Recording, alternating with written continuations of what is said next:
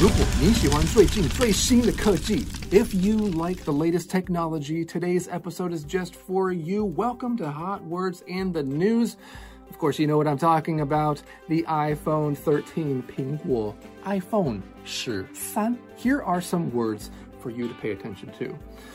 Product launch, that is 产品产品发表会 and buzz. Now, buzz could be translated like 话题, although I think it's more like 话题加气氛 because it's the idea that people are talking about something and they're excited about it. We have a phrase in English, what's the buzz? That means what are a lot of people talking about? What's really exciting and popular these days? Another word to listen for, or two words, and that is release date, okay? 发行日期. Here is your news. Few product launches create as much buzz and anticipation as Apple's annual launch of its new iPhones. The launch of the iPhone 13 is expected to take place in the second half of September, with the release date following about two weeks later.